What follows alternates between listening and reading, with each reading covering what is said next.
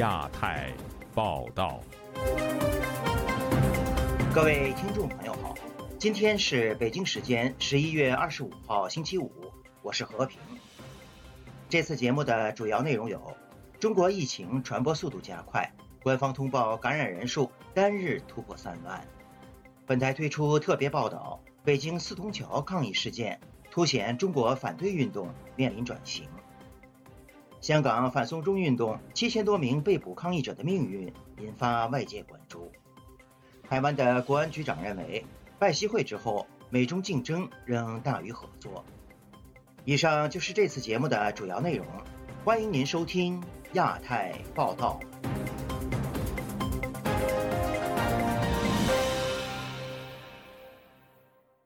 中国新冠疫情快速扩散，本周四，官方通报感染人数超过三万，北京新增一名死亡患者。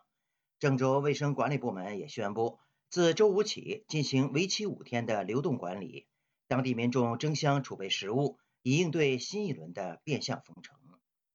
下面请听本台记者古婷的报道。据中国卫健委网站周四通报，过去一天新增超过三万宗新冠本土个案，达到三万一千四百四十四宗，包括三千九百二十七宗确诊和两万七千五百一十七宗无症状感染。北京本土新增一名患者死亡，在新增本土个案中，广东人占最多。近九千三百宗，其中广州最严重，占超过八千八百多宗。另外，重庆新增七千八百多宗个案。较前一天增加超过百分之十三。北京的本土阳性个案新增超过一千六百宗，其中超过三百二十宗是社会面筛查人员。周四起，北京居民乘坐巴士、地铁等公共交通工具时，需查验四十八小时内核酸检测阴性证明。河南本土再增加六百宗个案。郑州当局说，当地疫情形势依然严峻复杂，为尽快实现社会面动态清零，决定周五起至下周二在主城区开展每日的核酸筛查。在周三的疫情发布会上，中共郑州市委宣传部副部长宣布：“我们将用五天的时间打一场靶点清面的攻坚战。”自十一月二十五日至十一月二十九日，每天开展一次核酸筛查。郑州居民贾女士周四接受本台查询时表示，民众已经接到全市封控的消息，都在储备食物，让大家准备五到七天吧，就七天的这个蔬菜呀、食物，就是不让出门了嘛。包括那个哪儿吧，高新区了，可能去八个区。我都我都觉着这个命令发的真的是很白痴，很那个，没有一点的这个科学知识。所有的病毒都不可能消灭，你怎么能清零呢？它只能是与人类共存。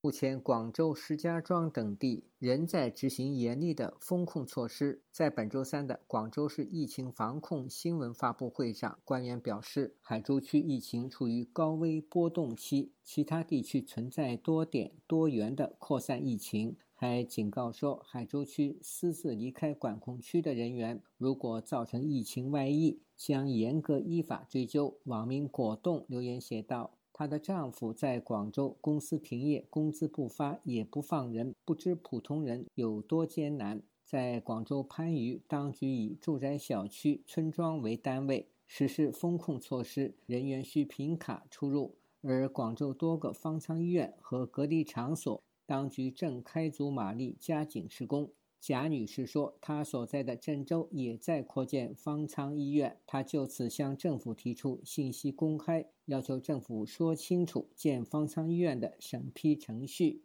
他们说要加快方舱建设，我不是发了一条评论了吗？我说是是要抱着呃新冠的尾巴，再赶紧再搞一些基础建设，你别的基建都不行了，你只有建方舱，中央的财政方舱的建设花了那么多钱。方舱医院有没有审批？有没有相关的这些各种啊立项、规划许可证啊？这些东西都有没有？据中国国家统计局和卫健委公布，过去两年疫情共花了十四点七万亿元卫生费用，这几乎是二零一六年至二零一八年三年的总额。三年完成核酸筛查约一百一十五亿人次。不过，中国大部分网民对于官方大兴土木建方舱医院表示支持，仅小部分人质疑。对此，时事评论人士张先生告诉本台：“在中国生活的人，他可能更关心的还是他的基础生活东西，并没有把他的这个人权呀，包括是自己的这些权利呀放在第一位，更多的是关心自己能不能自由的出去买东西啊，方便呀，比较浅的这种认识。”人民日报评论员周四发表中英文章，指中国疫情防控形势依然复杂严峻。部分区域扩散蔓延加快，反弹风险加大，要求切实落实“四早”要求，以快制快，尽快遏制疫情扩散蔓延势头。自由亚洲电台记者古婷报道。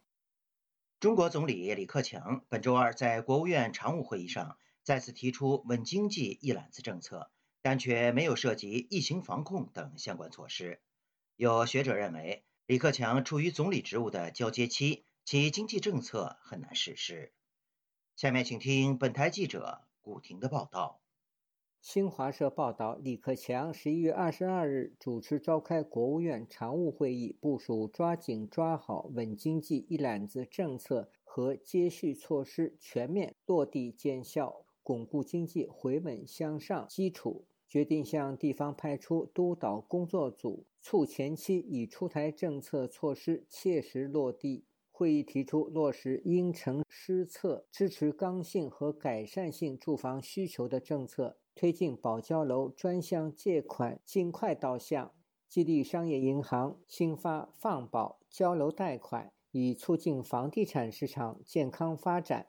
未来将加大金融支持实施经济力度，引导银行适当的向普惠小微存量贷款让出利润，继续做好交通物流金融服务。加大对民营企业发债的支持力度，要深入落实稳经济一揽子政策措施，稳就业、稳物价，保持经济运行在合理区间。旅美经济学者郑旭光周四接受自由亚洲电台采访时表示，李克强主持下的会议提出推动重大项目加快建设的六条措施，在疫情清零政策下很难实施。他说。他开国常会从来不提动态清零，顶多说防疫和经济发展。应该说，这个新出的二十条就应该是反映了李克强的人意志的。二十条分两部分，一部分是放宽，中共宣传部门一直是不承认这是放宽，不是放松。第二部分呢，就是准备迎接这大规模疫情感染之后的急症救急药。郑旭光表示，李克强很清楚防疫政策中的动态清零不可能做到。他说：“李克强他在五月二十五号的那个十万人大会就说了，一定要这要搞这个经济的，因为经济不不搞的话，你防疫都没有钱。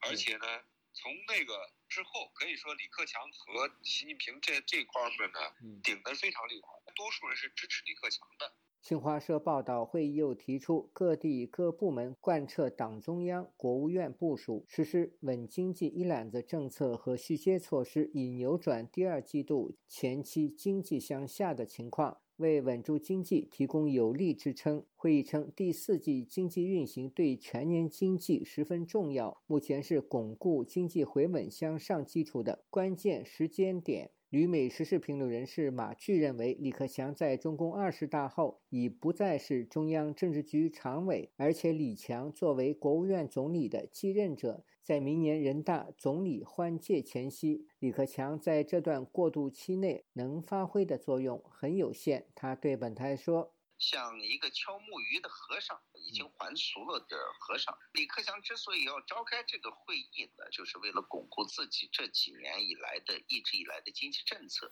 能够不把自己的这些东西呢和防疫或者清零呢搅在一起，为未来的比如说给自己留个好名声呢打下一些基础。对于中国事务有深入研究的马旭说，受到各种制约的李克强已经无用武之地。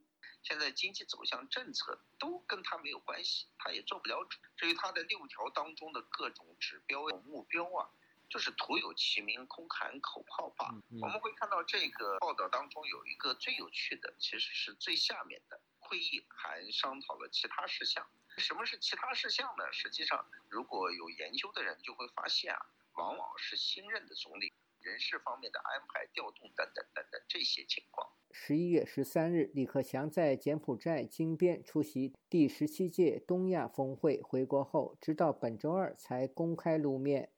自由亚洲电台记者古婷报道。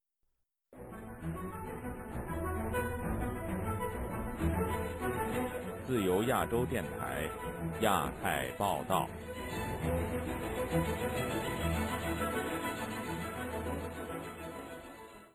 中共二十大前，北京四通桥上有人孤身抗议习近平独裁的影像已经传遍世界，也让“孤勇者”一说在中国深入民间。中国民众孤身犯险抗议专制独裁的传统由来已久，为什么直到今日“孤勇者”才成为中国民主运动的关键词呢？“孤勇者”对中国民主化进程又有何意义？下面请听本台记者王允的专题报道。刘本奇觉得自己也是一个雇佣者，他对记者说：“和四通桥的雇佣者一样，他看重的也是行动。”今年二月份，江苏丰县铁链女事件发酵后，刘本奇骑着刚刚学会的摩托，独自一人从湖北红安县一夜奔袭六百公里，到丰县去为铁链女维权。呃，当时那个我是说干就干的，实际在路上我都发现确实好冷，而且我在哎呦。冻得不得了的。刘本奇现在回想那个晚上还有些尴尬，而且第二天当他到达丰县时，当地早已被警察围得水泄不通，他并没有能真正的抵达铁链女所在的村庄。靠电器安装等散工为生的刘本奇，多年来对社会不公的现象总是直言不讳。他身边的人常常说他是一根筋，但他说他从不计较。哪怕为此付出高昂的代价，坚持的做，这个很重要。早在十年前，刘本奇就因为在网上发起“中国自由公民拒绝独裁宣言”实名签名活动，而被中国政府抓捕，并秘密判刑三年。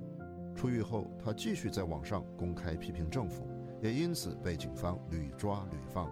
看不下去，路见不平一声骂，人要基本的人性。我就认为这个事不行，我就要说，至于别人同不同意那是别人的事，我就要这么说。我说，在刘本奇看来，中国政府的很多做法都不行。而且你们一代代人的，就是妈的，你们搞那么残酷的斗争，毛那套与天斗，与其乐无穷，与地斗其乐无穷，与人斗其乐无穷。我感觉这他妈的人太可怕了。政治学者张博树说，他自己也是在学界的一个孤勇者。现在美国哥伦比亚大学担任客座教授的张博树，一九九一年从中国社会科学院获得博士学位后，留任该院的哲学所助理研究员。一九九三年，张伯树在香港发表了一篇批评一九八九年六四镇压的短文，这成了他学术生涯停滞不前的重要因素。九三年开始整我，不给我晋升职称，一直到二零零九年，所以我在社科院当了十八年的。叫做助理研究员。到二零零九年时，张伯树实际已经有从五四到六四、二十世纪中国专制主义批判第一卷等多本著作和其他研究论文问世。而就在二零零九年，张伯树因为长期批评政府、倡导宪政改革，被中国社科院以他旷工为由扫地出门。但张伯树有自己的坚持，他坦言对这些困难都有所准备。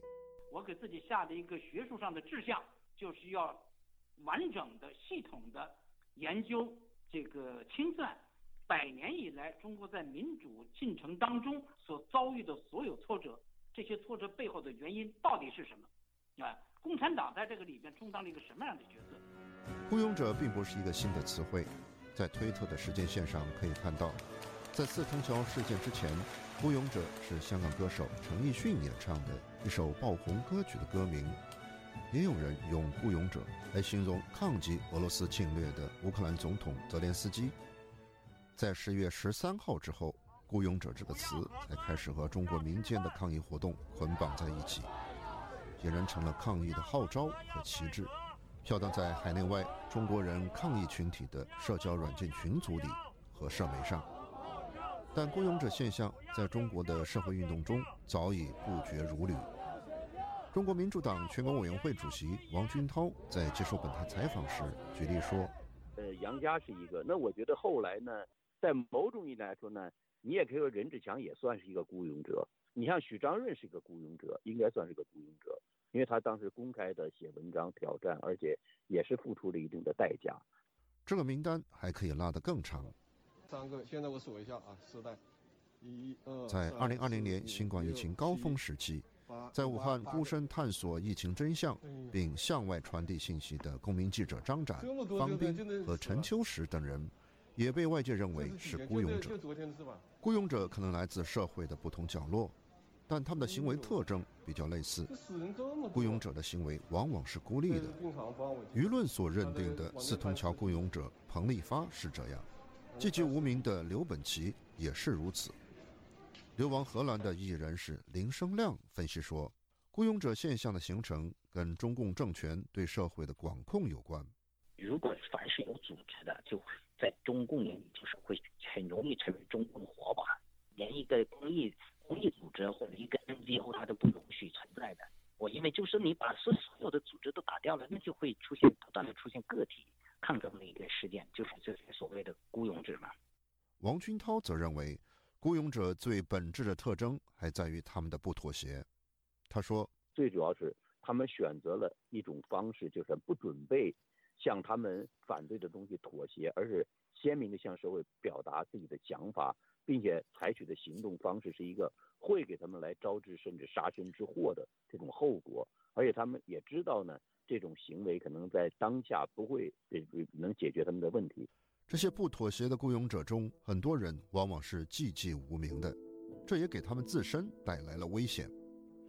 一直关注雇佣者状况的艺人是林生亮告诉本台：“因为原来很多雇佣者，他们被抓进去，不知道，都不知道他做了这些事情。”他提到了今年初被强迫失踪的广西艺人是陆辉煌。那个陆辉煌坐了两年半牢，在里面写了七篇文章在国外，被他抓进去之后，两年半了都都没外界没有任何人知道，中共封锁消息，也不让他请律师在里面，不让他吃饭，又被酷刑，又被电击。记者在网络上查询发现，除了长期关注中国异议群体的维权网，在二零二一年陆辉煌出狱后有一条简短的信息，以及本台的跟踪报道外。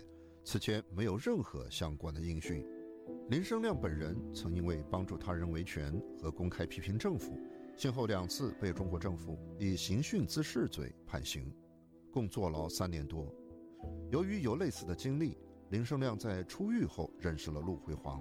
他回想说：“从他这个这个一个孤立的事件，我想到应该很多很多在监狱里还看守所没人关注。”雇佣者作为一个群体，在中国所面临的安全风险是一个实实在在的问题。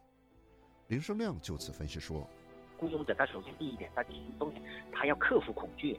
目前为什么很多人不敢站出来，不敢吭声？因为他因为他就是恐惧。那么如果有无数的个例在鼓励着他们，慢慢这些人会站出来。为了帮助解决雇佣者们的安全困境，林生亮撰写了防失联手册、交友手册以及公民应对询问手册等等。”在多个异议人士的群组里散发。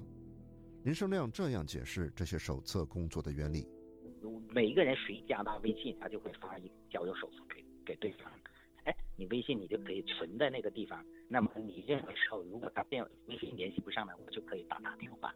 这打他电话打不通了，那我就可以打他打打他那个紧急联系人的电话。呃，所以这个就可以锁定他最后失踪的时间是在什么时候。以上是专题报道《孤勇者不孤：中国反对运动面临转型》的上集。明天请收听下集。自由亚洲电台王允华盛顿报道。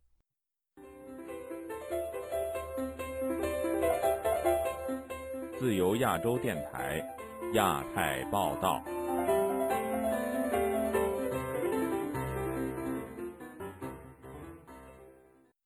香港2019年发生反送中示威后遭拘捕但未被起诉的人士还有七千多人，他们的命运一直受到国际社会的关注。目前，香港的立法会议员与律政司对是否起诉这些示威民众，却出现了两套不同的说法。下面请听本台记者陈子飞的报道。香港律政司司长林定国周三到立法会与议员交流，已经退出民主党走中间派路线的新思维主席狄志远在立法会大会发言，透露在交流期间与林定国讨论如何处理在二零一九年反送中示威被拘捕但还没起诉的七千多个个案。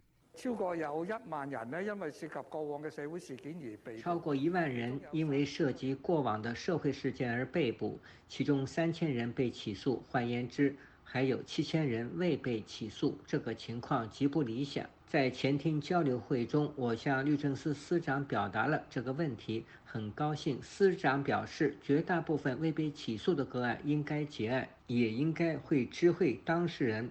但律政司回复媒体查询时表示，涉及二零一九年的案件比较严重的个案，例如暴动，会交特别职务组专门处理。直到本周三，警方已经向律政司提交一千两百一十五宗案件，近九成九已经提供法律意见。并没有证实狄志远的说法。香港前法律界立法会议员郭荣亨表示，事件反映香港政府处理事件的手法极不透明，才会发生立法会议员与律政司司长有两套说法的情况。他认为，政府特意不说明如何处理相关个案，想要阻吓曾经参加示威而被拘捕的人。政府你作唔作出一个检控决定，你应该同当事人讲翻噶嘛？呢个系程序公义嘅问题。政府应该向当事人交代是否起诉的安排，这是程序公义的问题。现在没有透明度，政府不会确认是否起诉，存在程序不公义。我相信这是政府刻意的安排，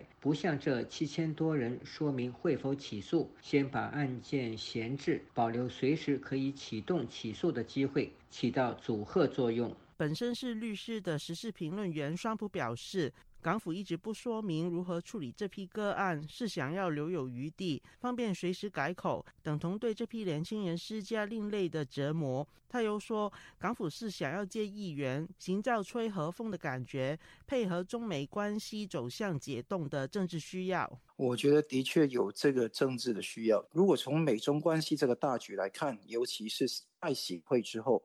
那的确，习近平有一种是伸出橄榄枝的姿态，或或者某一些跟美国之间啊商界的友好关系。所以这几个月正是中共现在吹一个和风，有一个姿态展现出来，在香港也要展现出来。他用这个门面来告诉美国说，香港我现在放松了，让这个地方成为他谈判的筹码，来扰乱大家，以为现在反送中的案件告一段落。这个烟幕呢？希望欺骗国际社会，尤其自由世界。双普表示，北京与港府不会真正放松对香港的管制。律政司早前致函所有的外聘大律师，要求他们签署维护香港国安法承诺书，就是一个例子，反映港府只是想要增加对法律界的管制。这一份承诺书有不一样的意涵的，你这个人要归顺于中共，归顺于港版国安法，不是。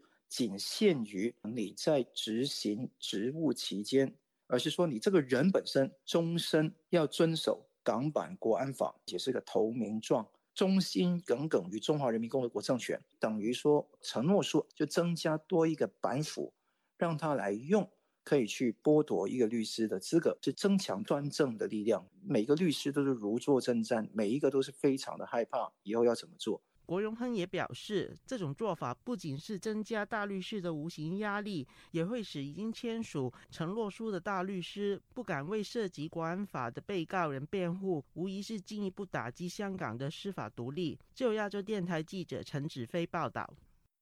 美国总统拜登与中共领导人习近平在二十国集团峰会期间举行会晤之后，美中关系的走向成为舆论热点。台湾的国安局长陈明通认为。拜习会之后，美中竞争仍大于合作，美中战略竞争与集团化对抗日趋明显。下面请听本台记者黄春梅发自台北的报道。台湾的国安局长陈明通指出，美国总统拜登与中共领导人习近平在 G 团体峰会前举行超过三个小时的实体会晤，虽然讨论两国关系、台海情势、俄乌战争等议题，重申反对在乌克兰或威胁使用核武，然而在台海、人权、经贸等立场，这一次的会晤强调各自关切与底线，沟通重于取得具体成果。在席会后，美中。竞争仍然大于合作。那么美中阐明各自底线，但是核心利益并无共识。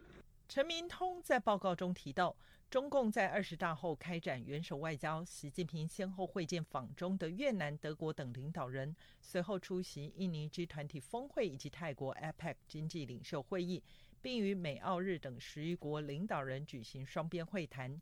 借由元首外交向国际宣示其正式进入第三任期外，并企图扭转中共遭到孤立的形象。但是国安局评估，习近平当面指责加拿大总理杜鲁多等行径，仍暴露中共战狼外交本质形象难以改善。台湾的外交部长吴钊燮在报告中解读，习近平在 G 团体峰会期间密集会晤美日澳等十九个国家领导人的用意。啊，借此对内巩固在二十大完成延任后的正当性，那似乎也有意对外展现大国外交的地位，企图修补中国对外的关系。此外，吴钊燮指出，美中峰会或许有助暂时缓解双方紧张关系，但是长远而言，双方尝试管控竞争，防止误判或冲突。美中竞争态势和格局将持续，但美中关系未来仍围绕竞争和护栏的主轴。谈到对台湾的国安影响。吴钊燮进一步指出，中国对台的打压将有增无减。防疫风控导致民怨高涨，经济严重衰退，社会不安等等。习近平在二十大完成连任之后，不能够排除为了他个人的野心，或者转移国内外的这个压力，进而试图加速统一进程，借由改变台海现状，同时更变本加厉打压我国的国际参与。国民党立委江启臣在质询时询问国安局长陈明通，中美进入冷却期，对于台湾而言是否为一个契机？陈明通表示，只要北京啊有能够换一个脑袋思考，随时都可以。要换哪一个脑袋？就他不要设那个政治框架嘛。啊，那个框架，你说一中原则的框架，你接受等于投降。所以如果我在陆委会这么多年来，我就是呼吁对岸嘛，面对中华民国存在，两岸就有很多事情可以解决嘛。在美国中期选举后，台湾不少战略专家预期，继美国众议院议长佩洛西访台后，即将接掌众议院的麦卡锡可能以后任议长身份访台，降低敏感性。吴钊燮周四也针对相关应询回应表示，如果希望来台访问，要展现对台湾的支持，台湾外交部当然欢迎。如果表达这个意愿，台湾会积极安排。他也强调，除了美国之外，欧洲有许多国家立法部门的高层也表达希望来台访问，展现对台湾的支持。自由亚洲电台记者黄春梅台北报道。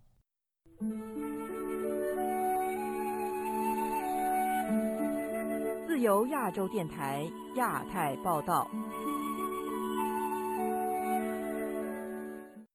近日，世界排名第二十大企业的台湾红海集团宣布投资加拿大。在加拿大国会友台协会举办的年度晚会上，加拿大国会议员也纷纷表达支持台湾。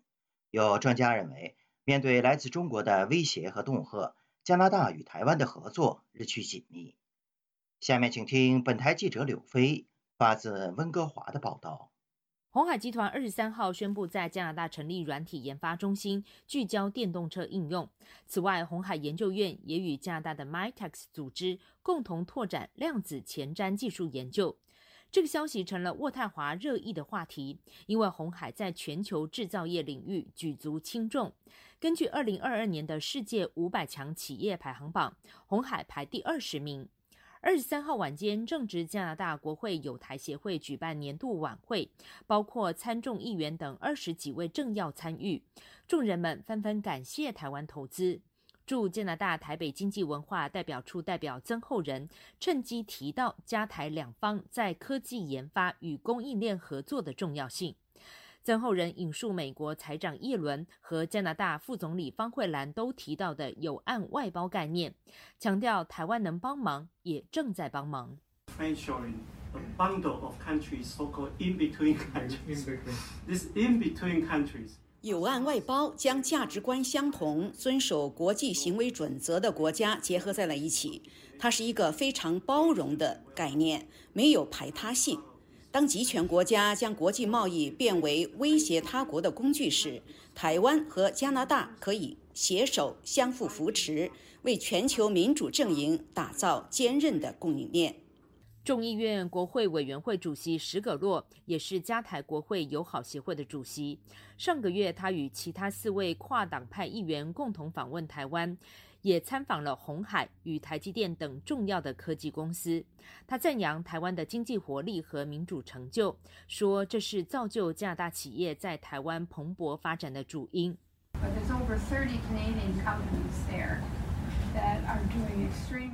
至少有三十家加拿大的企业在台湾发展，都经营得非常好。台湾会是加拿大打开亚太市场的重要窗口，因此要尽快推动加拿大和台湾签署投资促进保障协议。这不仅对台湾有好处，对加拿大也非常重要。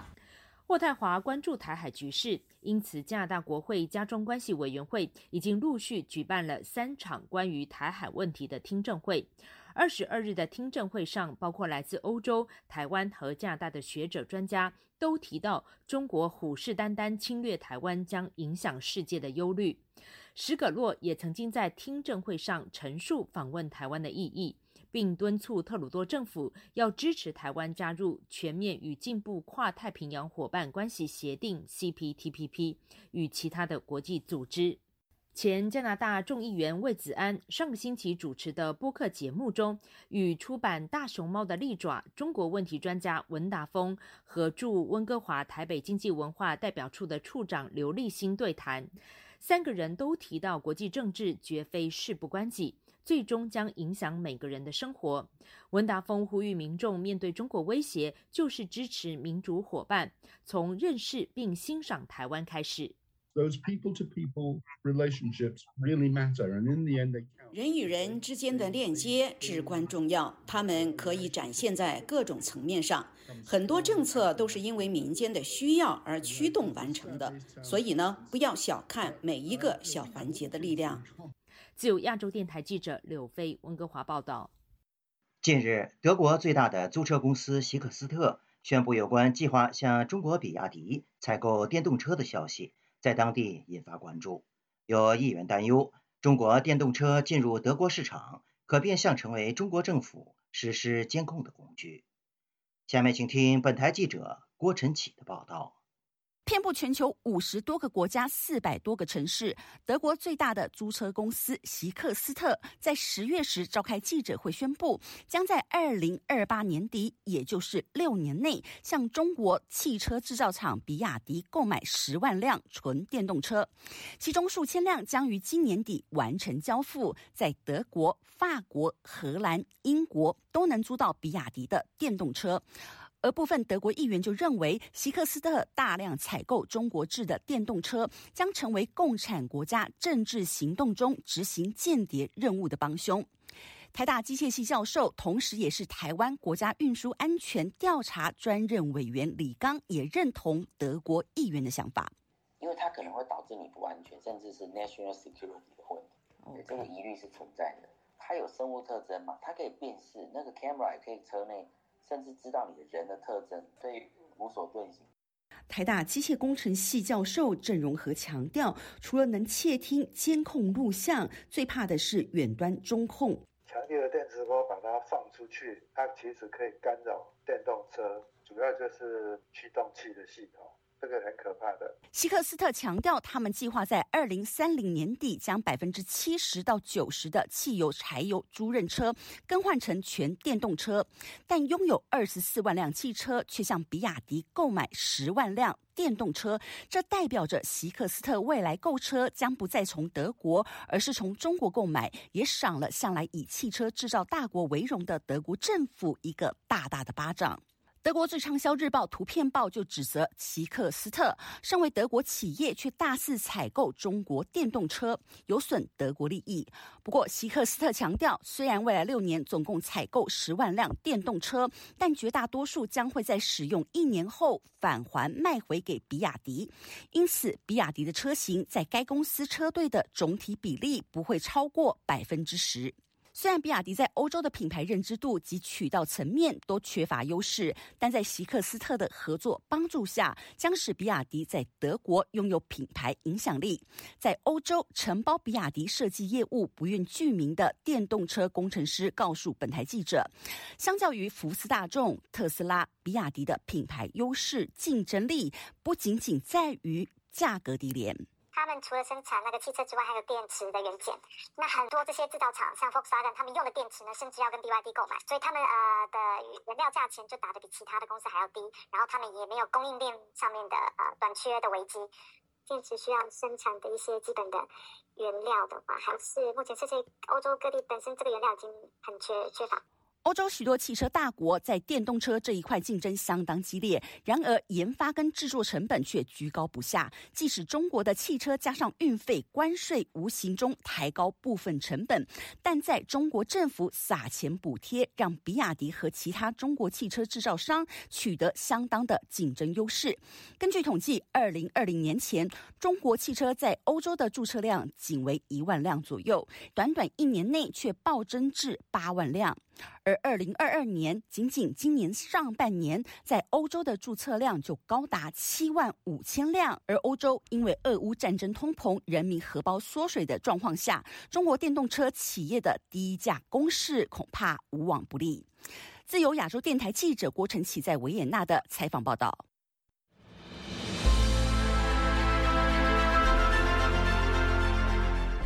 用暗网访问自由亚洲电台。避开老大哥的眼睛。为了协助读者能够安全地获取被中国政府封锁的新闻，自由亚洲电台联手开放科技基金，为普通话部和粤语部特别开辟了尾缀为点儿 o n i o n 的暗网网址。中国大陆的读者可以借助此网址匿名访问本台。自由亚洲电台目前有三个暗网网址。普通话版：www. 点 rfa 六二 zl 六 z 六 owmtlf. 点 onion 斜线 mandarin。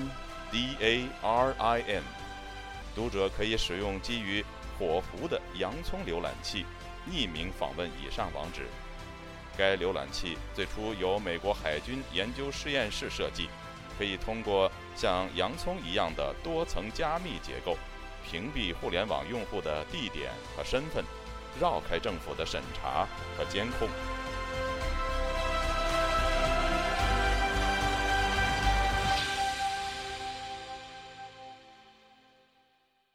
自从新冠疫情2020年1月在武汉爆发以来，至今已近三年。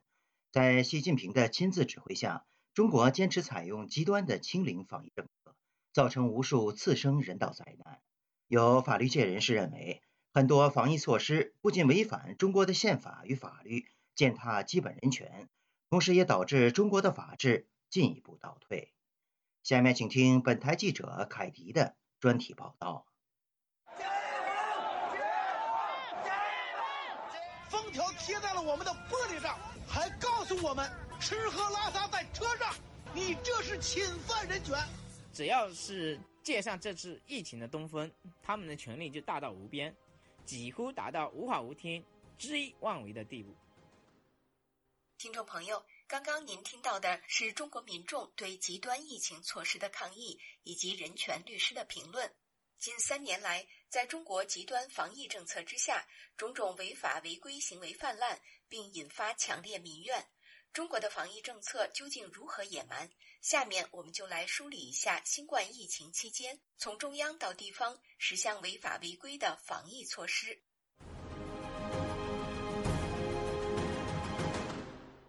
二零二零年一月二十号，中国国家卫健委发布公告称，报国务院批准同意。将新冠病毒感染的肺炎纳入传染病防治法规定的乙类传染病，并采取甲类传染病的预防控制措施。同时，各级人民政府、卫生健康行政部门等可依法采取病人隔离治疗、密切接触者隔离医学观察等系列防控措施。旅美人权律师吴少平告诉本台，目前最主要问题就是中国对新冠病毒持续采取隔离、风控等甲类传染病防治措施，而没有随着疫情变化科学调整政策。现在的发展到今天的这样的一种状况的话，它已经不对人有任何的这种生命的这种威胁，啊，健康的损害呢也非常的轻微，因此呢，它继续按照这种甲类防控措施来讲，显然是一种过度防疫。即便它是所谓的法律依据的话，我们认为它也是对于法律过度的这种解读。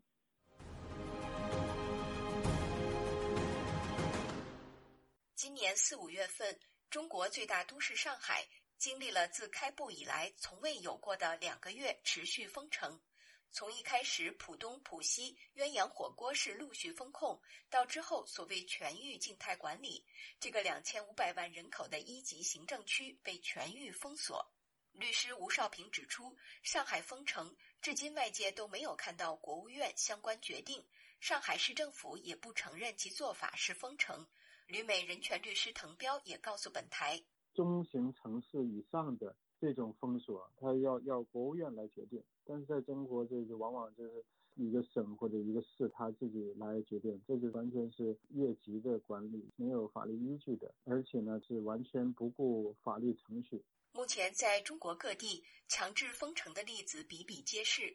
今年八月，海南省三亚因疫情突然宣布封城，由于事先毫无预警，多达八万名国内外游客被滞留。十一长假，同样悲剧又在云南省西双版纳重演。律师滕彪说：“有的时候他他有权利封控，但是要必须要经过上级政府批准，或者是先宣布一个地区为疫区。但是在中国，他也没有说宣布什么什么为疫区，然后再封锁。”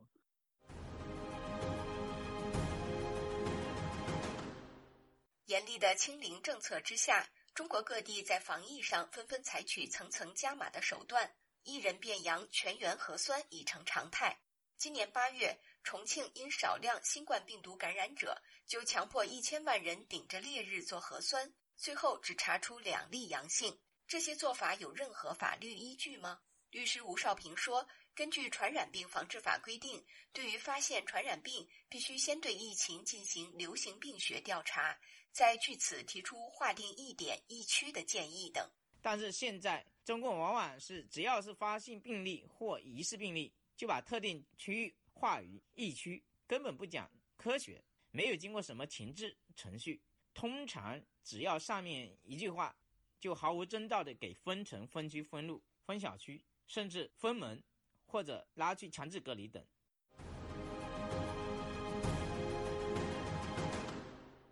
今年九月二十九号下午，在中国国务院联防联控机制记者会上，中国国家疾控局船防司司长、一级巡视员雷正龙说：“采取集中或者居家隔离措施时的时候，不得采取外锁门的方式。”自从二零二零年一月武汉疫情爆发至今，中国官方这种一刀切的高压防控一以贯之。有居民家被用铁丝绑住、铁棍顶住，甚至电焊焊住；还有地方强迫居民交钥匙，或把钥匙插在门外，由志愿者管理。这些奇葩的强制做法，早已成了很多地方的标准操作。哪怕是遇到火灾、地震，很多居民都被以疫情为名关在室内。典型例子就是今年九月初四川地震，成都很多居民因风控措施被封门，无法逃出避险。今年四月，中国疫情快速升温之下，各省纷纷封闭高速公路，导致物流瘫痪，上千万驾驶司机受困，很多卡车司机被封在车内十四天，吃喝拉撒都在里面，无人问津。以下这位货车司机的怒吼，代表了很多人的心声：难道病毒是我们货车司机带来的吗？更可气的是，封条贴在了我们的玻璃上，还不让透气，还告诉我们。吃喝拉撒在车上，你这是侵犯人权。律师滕彪说，这些强制封门或把人封在车里的做法都完全没有法律依据。包括中国这个宪法规定的那些基本人身自由、基本权利，也包括这个刑事诉讼法等等规定，就是对这个公民人身自由的这个保护，呃，相关的法律都被违反了。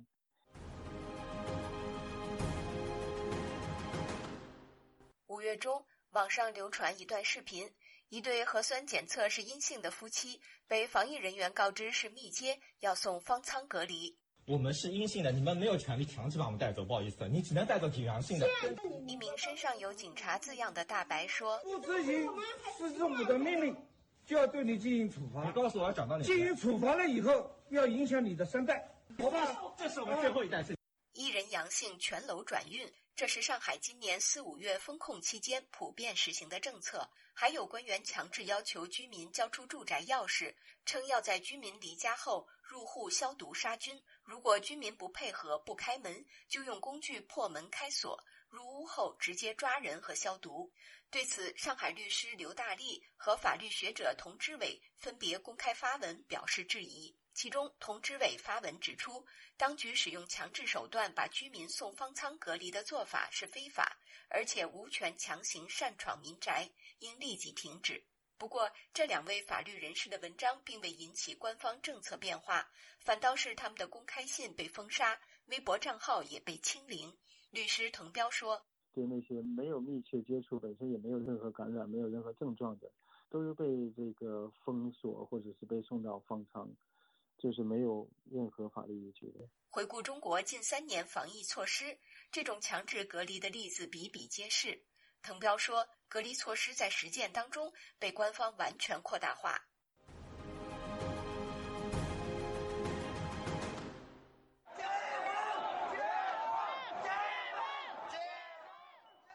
今年九月二十六号晚，深圳福田沙尾村大批民众走上街头，抗议当地政府管控决定。这已经是当地今年第六次被宣布封控，居民生计艰难，无法忍受。这样的案例在全国各地还有很多。疫情下，很多人失去工作，没有收入，但还要缴付房贷、车贷，生活陷入困境。律师吴少平指出，《传染病防治法》第四十一条明文规定，在隔离期间实施隔离措施的人民政府，应当对被隔离人员提供生活保障。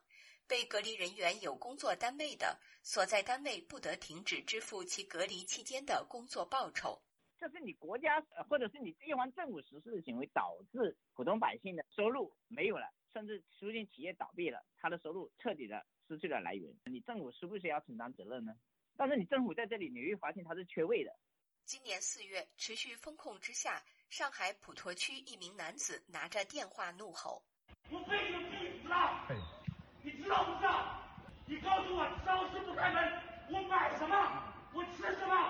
我喝什么？在持续封控下，很多居民日常食物供应都成问题。最近，本台调查发现，新疆伊宁市因疫情长期封城，仅九月十五号一天之内，就至少有二十二人死于饥饿或缺乏医疗照顾。律师吴少平指出，啊，对于公民的这种呃人身自由啊、生命健康啊。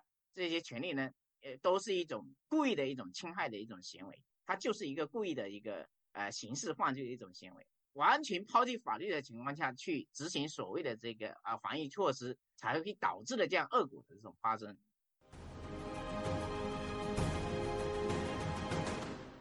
九月下旬，重庆长寿区和云南镇雄县政府分别发布公告，对所有被集中隔离人员实行收费制度。每人每天收费人民币一百至三百元不等。与此同时，安徽阜阳宣布下辖三个城区两百万人进入封闭状态，但当地官方却刻意淡化封城消息，以致很多外地人直到走出当地火车站，才发现掉进陷阱，被迫接受高价隔离。当地防疫人员告诉本台：“那个集中隔离点，咱都是自费的，怎么着也得有个三四百块钱吧。”律师滕彪说。无论是传染病防治法还是突发事件应对法，都没有赋予当地政府这种向民众收取隔离费用的权利，因此属于非法。动态清零一直不结束，还有一个重要的原因就是利用疫情来腐败。很多官员商人权贵从防疫过程当中攫取了巨额的利益，他们一直不愿意放弃种种的防疫措施。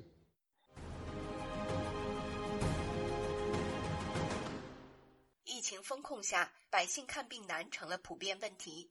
近期，网上传出九十岁高龄的著名作家铁流致信国务院总理李克强的公开信，称自己癌症晚期，因没做核酸和注射疫苗，到医院看病拿药却不让进门，还被推搡。今年四月，经济学家郎咸平的母亲在上海的医院急诊室门口等待核酸结果四小时都不出，无法得到抢救，最后不幸去世。一月份，还有一名西安产妇因为没有核酸检测结果，超过四小时无法进入医院，导致大出血，八个月的孩子流产。类似例子还有很多很多。律师吴少平表示，医院拒绝病人就医，可能涉及民事和刑事两种责任。因为你的这种拒诊的行为导致这个病患病情加重或者死亡，你对这样的后果要承担这个民事责任。还有呢，你有可能这还涉及这个刑事犯罪问题啊，因为你有救治的职责，你不履行这样的职责，并且犯了这样的结果发生，比如病人死亡，那刑法上它也是一个叫做间接故意犯罪的。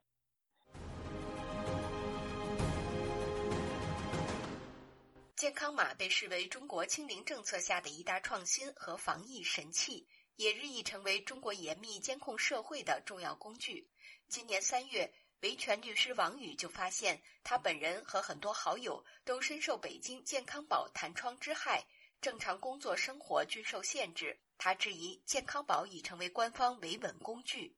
六月份，河南省多间村镇银行暴雷，部分储户前往郑州维权，却发现健康码转红，寸步难行。还有河南烂尾楼主维权也被付红码，相关事件引发舆论高度关注。六月二十四号。国务院表示，绝不允许非疫情因素对健康码赋码变码。不过，目前这种情况并未被杜绝，各地还在对民众随意码上加码。律师吴少平表示：“啊，搞红码码，甚至出现橙码，他的这些做法呢，不仅严重侵害了公民的这种人身自由，也侵害了公民的这个啊隐私。”律师滕彪也认为，健康码在实践当中被完全滥用，并造成恶果。就恰恰利用这个防疫的借口，呃，强化这样一个高科技集权体，最基本的人权、最基本的自由都没有办法保障。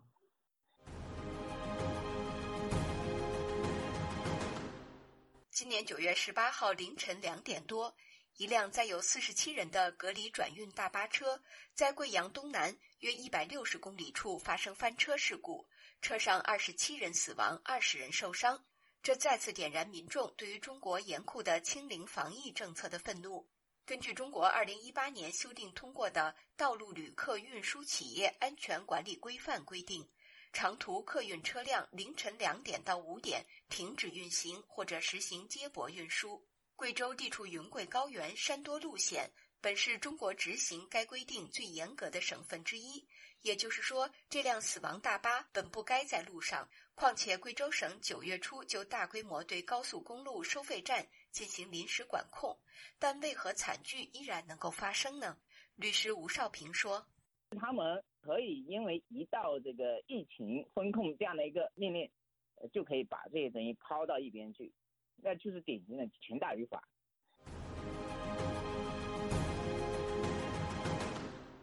律师吴少平认为。疫情持续到今天，动态清零政策导致的种种违法违规措施，已构成一种国家犯罪行为。这一些措施完全已经超出了这个正常防疫的这种必要。现在疫情引引进到今天，它实际上是一个国家犯罪行为。推出这个清零防疫措施的人，我们认为他当然是首犯。啊，目前看来，这个就是习近平，因为只有他在强力推行这个呃清零防疫这样的一种措施。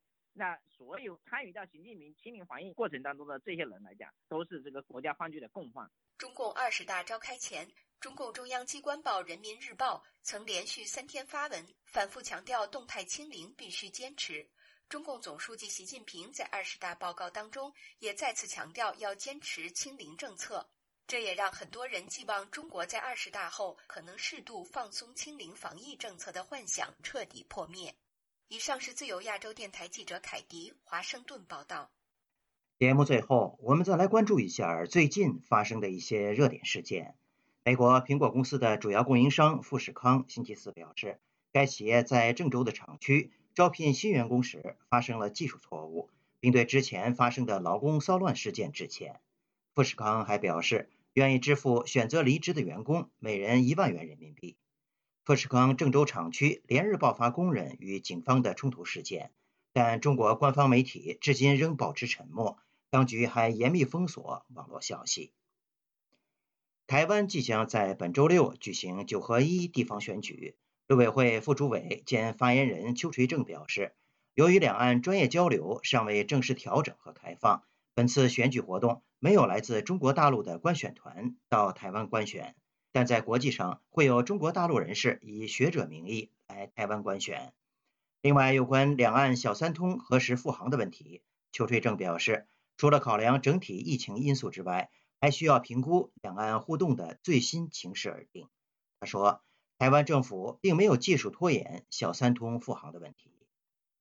据美国新闻网站政客引述消息人士披露，美国联邦政府官员与无人机行业专家已向国会参议院国土安全、商务与情报委员会进行了机密简报。最近几个月，华府上空的禁飞区。发现数百架中国制造的无人机，有议员担忧，这可能是外国间谍活动的新手段。参议院情报委员会副主席卢比奥警告说，任何来自中国和中国公司的科技产品都存在真正的安全风险和潜在漏洞。